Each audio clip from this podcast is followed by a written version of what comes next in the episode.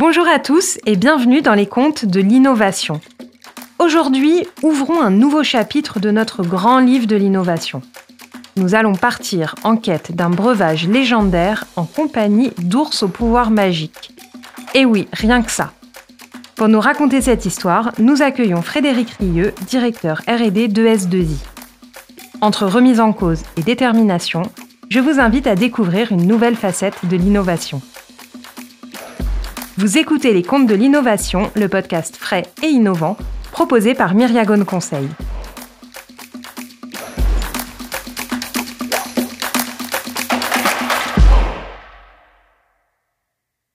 Alors pour ce nouveau chapitre, je suis en compagnie de Frédéric Rieux de l'entreprise Héroltaise ES2I. Il va nous raconter une histoire qui s'appelle À la recherche du grain perdu. C'est l'histoire d'un ourson qui détestait attendre. Lassé de patienter devant la barrière magique, il va se lancer dans une quête pour contourner l'obstacle. Bonjour Frédéric. Bonjour. Bienvenue au micro des comptes de l'innovation. Avant d'écouter votre compte, je vous laisse peut-être vous présenter à nos auditeurs et puis présenter aussi votre entreprise ES2I. Eh bien, bonjour, donc Frédéric Rieux, je suis responsable de la recherche et du développement chez ES2I. Je suis chercheur en mathématiques, j'ai un doctorat en mathématiques informatiques. Je suis rentré à ES2I en tant que mathématicien où je devais travailler sur la modélisation des files d'attente. Et puis petit à petit, j'ai basculé dans l'innovation et maintenant je m'occupe du bureau d'études. Alors si vous pouvez nous présenter peut-être ES2I en quelques mots alors, en quelques mots, ES2I est une société qui s'occupe de l'organisation de l'accueil du public. Euh, on développe à la fois du matériel et du logiciel. On développe donc des bandes d'accueil pour identifier les visiteurs et, et leur permettre de s'enregistrer dans la file d'attente. Puis, nous avons un logiciel qui va organiser les files d'attente, organiser les agents d'accueil en fonction de leurs compétences pour mettre en relation le plus rapidement possible un visiteur et un agent capable de répondre aux besoins. Un parcours donc sous le signe de l'innovation et qui forcément a inspiré le conte qu'on va entendre tout de suite. Frédéric, je vous laisse nous raconter l'histoire de la quête du grain perdu. C'est à vous.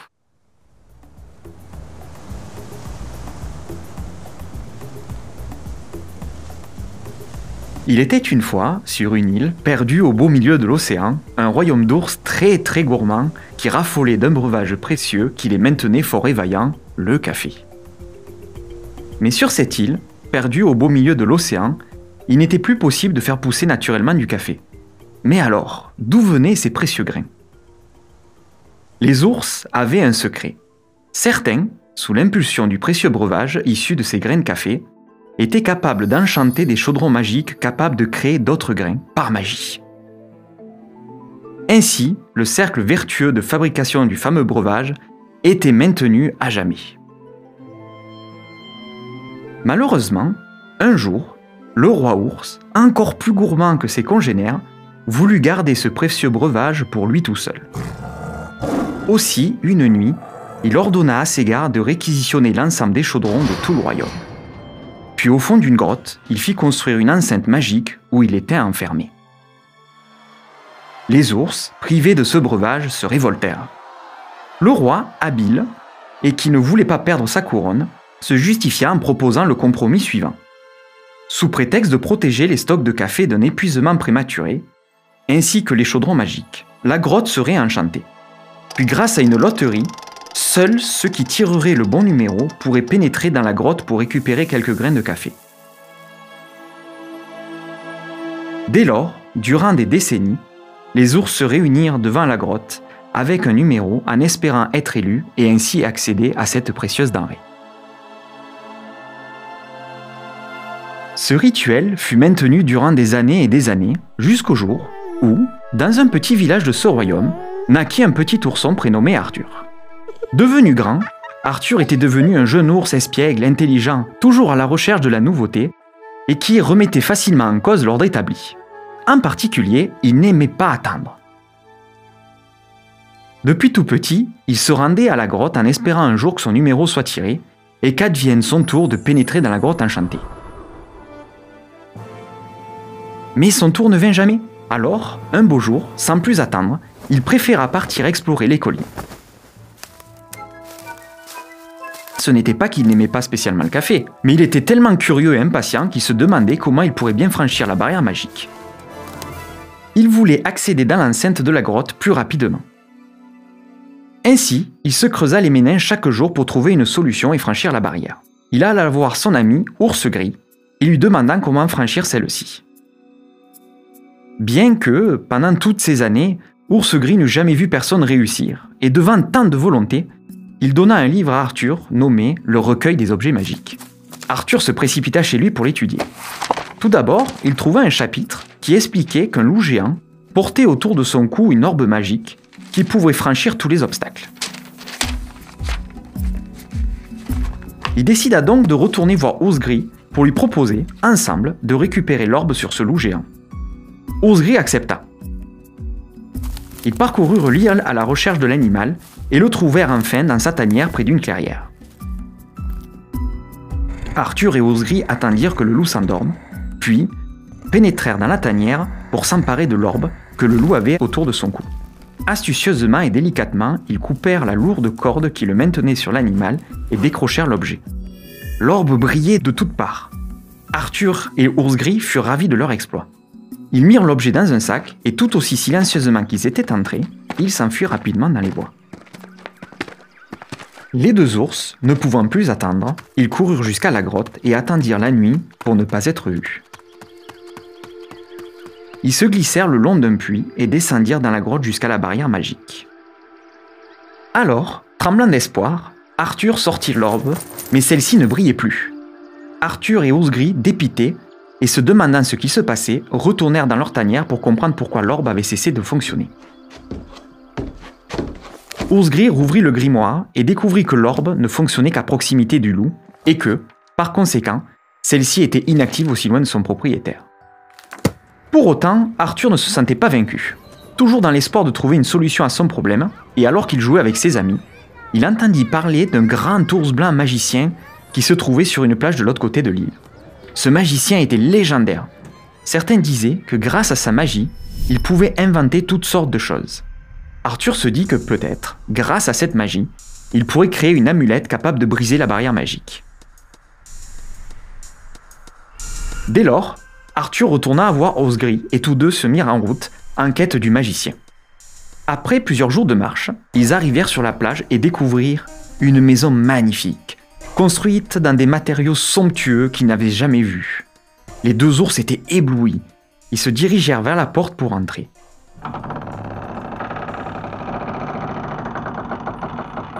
Une souris les attendait et leur pria de décliner leur identité et de lui indiquer l'objet de la visite les deux ours s'exécutèrent de bonne grâce dans le vif espoir de pouvoir être reçus par le célèbre magicien.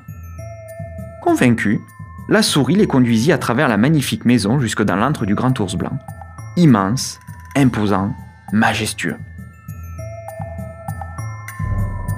Arthur et Osgris étaient très très impressionnés.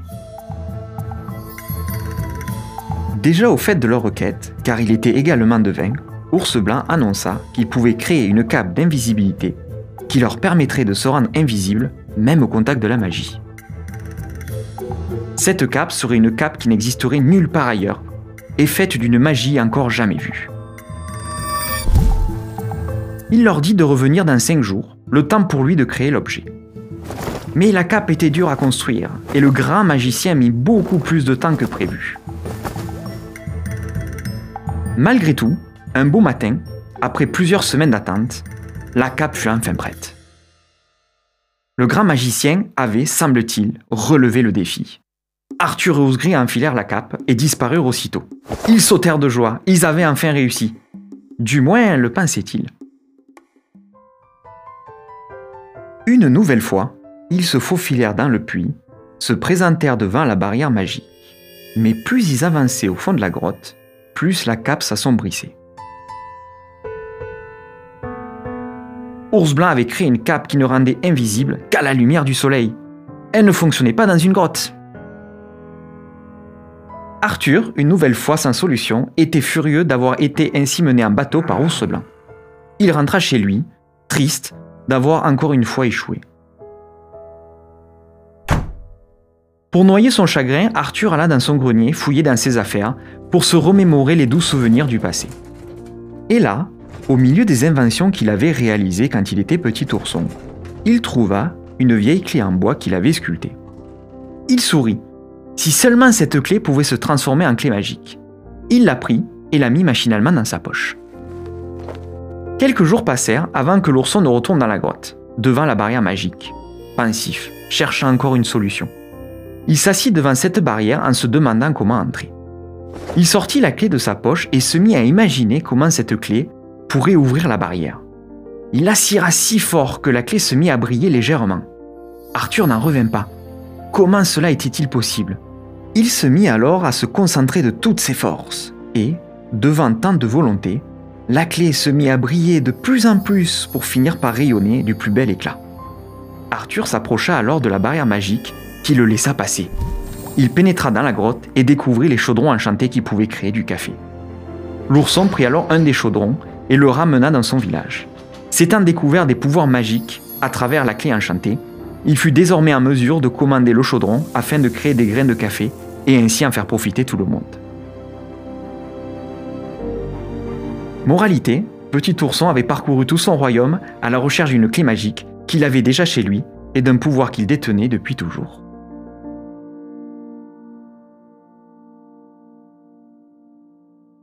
Merci beaucoup Frédéric pour ce voyage initiatique aux côtés de ce petit ourson qui, il faut le dire, est bien déterminé. Alors pour que chaque auditeur comprenne les enjeux de cette histoire, j'aimerais vous poser quelques questions. Donc première question, qui est traditionnelle dans le podcast, c'est pourriez-vous nous dire quelle est la morale d'à la recherche du grain perdu? Alors, quand on innove, ce n'est pas forcément l'idée la plus complexe qui est la plus efficace. Euh, on a eu affaire à une société experte qui nous avait fait beaucoup de promesses autour d'une technologie qui s'est avérée complètement inutile en pratique, euh, surtout dans notre environnement.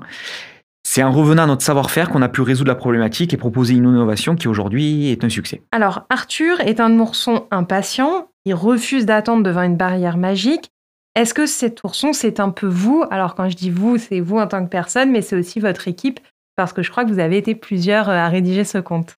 Oui, on était plusieurs, on était plusieurs sur le projet. Donc euh, Arthur, oui, on va dire que c'est l'équipe qui a travaillé sur le projet. On était trois en tout au début, qui sont tous aussi impatients les uns que les autres. C'est un projet qui s'est construit au fur et à mesure. Au début, on était deux avec une bonne idée, mais pas la bonne approche. Puis en s'associant avec nos collègues, on a pu résoudre le problème et proposer une solution innovante. Et aujourd'hui, tout le monde est impatient de voir le déploiement de cette solution. Et d'entendre le compte, je crois. Et d'entendre le compte aussi. C'est le ours gris qui a rédigé avec moi ce conte et je crois qu'il est encore plus impatient que moi et il en faut bien qu'il me canalise un petit peu. Alors, au cours de l'histoire, on voit que l'ourson essaye diverses solutions. Il essaye, il réessaye, jamais il baisse les bras. Est-ce que cette démarche, selon vous, elle est vraiment inhérente à la démarche d'innovation? Complètement. Euh, dans une démarche d'innovation euh, qui fonctionne du premier coup, je crois qu'on en rêve tous, mais cela ne marche pas ainsi. On voit une différence dès qu'on passe sur le terrain avec des utilisateurs qui découvrent la solution et qui vont l'utiliser d'une autre manière que ce que vous aviez imaginé au départ. La difficulté, c'est d'accepter l'échec et de rebondir rapidement. Euh, une citation que j'aime beaucoup est celle de Churchill qui disait que le succès, c'est de se promener d'échec en échec tout en restant motivé. Et dans ce projet, il nous a fallu rester motivé euh, quand on a eu des périodes compliquées, surtout lors de notre première vente où la solution ne répondait pas du tout comme on l'espérait. Et c'est pour ça d'ailleurs qu'on avait mis euh, sur le site de, de Myriagon un article sur l'importance de l'échec dans l'innovation, puisque c'est par l'itération aussi qu'on y arrive. Pour terminer, comme il est de tradition dans les contes de l'innovation, est-ce que vous pourriez nous dire quel est le personnage imaginaire qui vous inspire? Alors ce serait Maître Yoda, parce que j'aimerais pouvoir être aussi calme et patient que lui. Encore merci Frédéric pour cette quête et ce voyage au pays des ours amateurs de café. Vous qui nous écoutez, vous l'aurez compris, il y a trois points à retenir de l'histoire que vous venez d'entendre. Le premier point, c'est que pour innover, il ne faut pas craindre d'échouer. Le deuxième point, c'est que la démarche d'innovation est une démarche collective. Et puis le troisième point, c'est qu'on peut innover avec ce que nous avons à disposition, nos qualités, nos savoir-faire presque envie d'en rajouter un quatrième, c'est qu'il faut savoir être patient parfois. Vous venez d'écouter l'histoire de la quête du grain perdu par Frédéric Rieux de S2I. Merci beaucoup, à très bientôt. Merci. Et nous, on se retrouve pour le prochain épisode du podcast des contes de l'innovation. Si vous avez aimé écouter le podcast, pensez à mettre un j'aime, une étoile, à partager peut-être aussi votre épisode favori autour de vous.